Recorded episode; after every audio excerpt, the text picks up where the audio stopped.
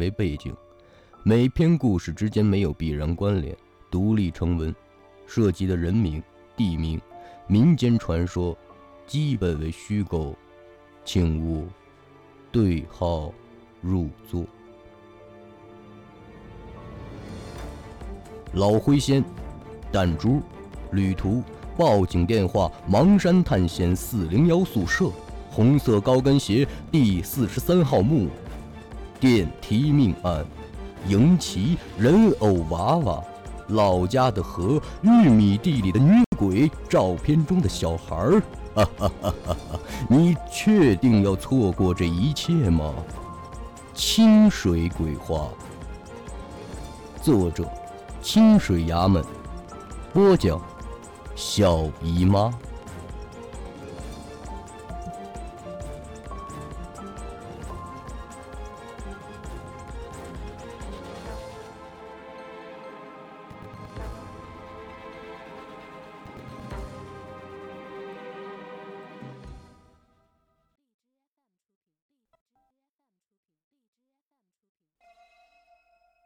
清水鬼事第四章：加班。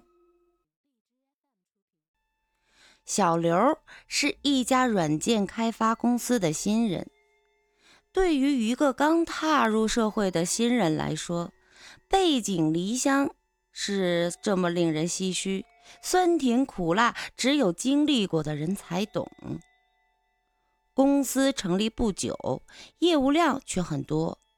老板为了省钱，就租用了一幢旧大楼的其中一层，全部员工加起来十个手指都数得过来，但也算其乐融融。八月的一个晚上，正值公司周年纪念，同事们都去聚餐了，小刘为了交计划书，不得不留下来加班。时间飞逝，很快就要到零点。哎，这时间过真快呀！看来得明儿赶早了。小刘看了看手机，觉得有点尿急，就径直的走向了厕所。嘎吱，厕所的门开了。小刘走了进去，闪烁昏黄的灯光照得眼睛很不舒服。灯都这样了，也不他妈换换，真抠门！小刘一边抱怨，一边在小便池解手。咦，哪来的冲水的声啊？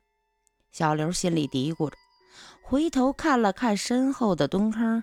确定是从里面发出来的。公司的南侧不大，只有一个小便池和一个蹲坑，而蹲坑都是用无锁的木门虚掩着，是从下边就能看到脚的那种。小刘呢，又抬头看了看厕所的灯，莫名的一阵寒意，同时也加快了动作。连手都没洗，就走出了厕所，来到办公桌，打算收拾一下包。就在这时，他发现电脑竟然关了。嘿，邪门啊！我我也没关电脑啊，难道死机了？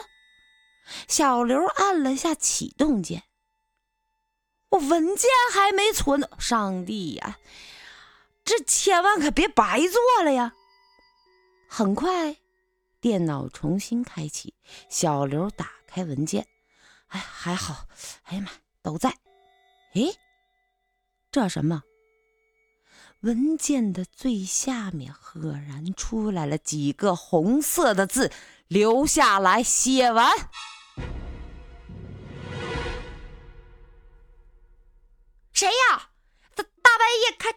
玩笑，小刘大声的喊着，张望四周，见半天都没有反应。小刘气冲冲的删除了这几个字，保存了文件，关机。刚走到大门，一个响亮而凄厉的声音从后边传来：“留下来写完。”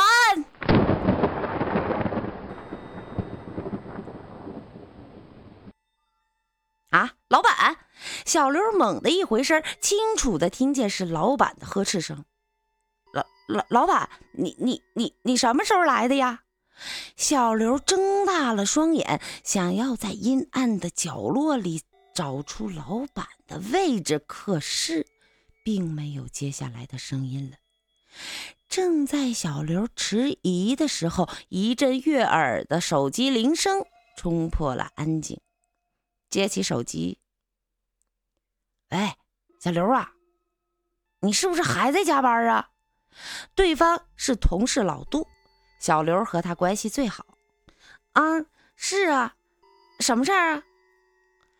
我和你说件事儿，晚上啊，我们吃完饭，老板在路上出了车祸，我们都在医院呢，你来不？啊哈，哈，我喂喂，电话挂掉了，再打，无信号。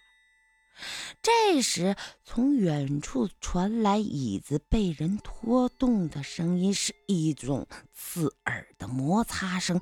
拖一段，停一段，好像很费劲。慢慢的，椅子从角落的拐角处映入小刘的视野，是老板。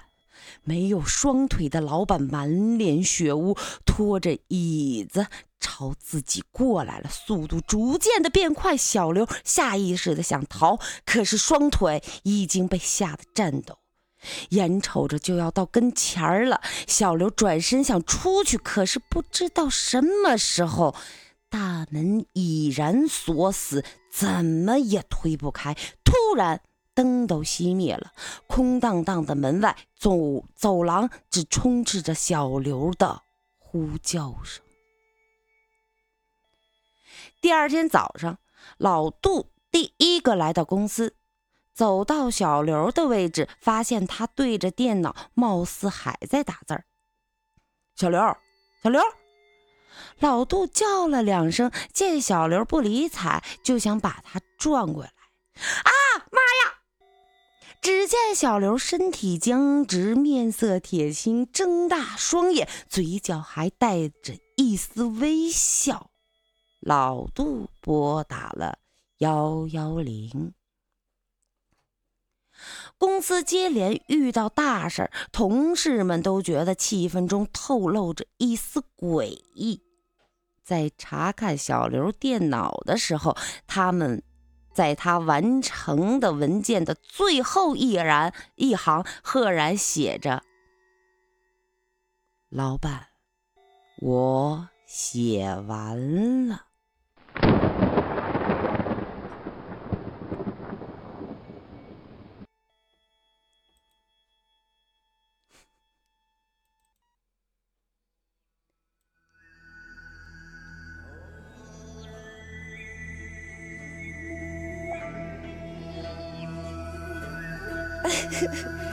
这怎么是个笑话？我自己都有点讲害怕了，居然说是笑话，什么心情？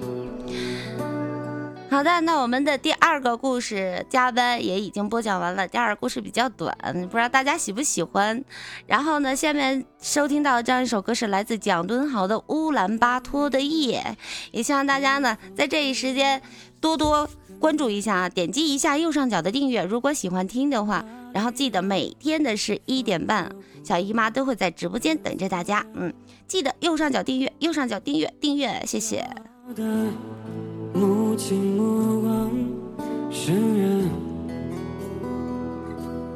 温柔的他那话语缠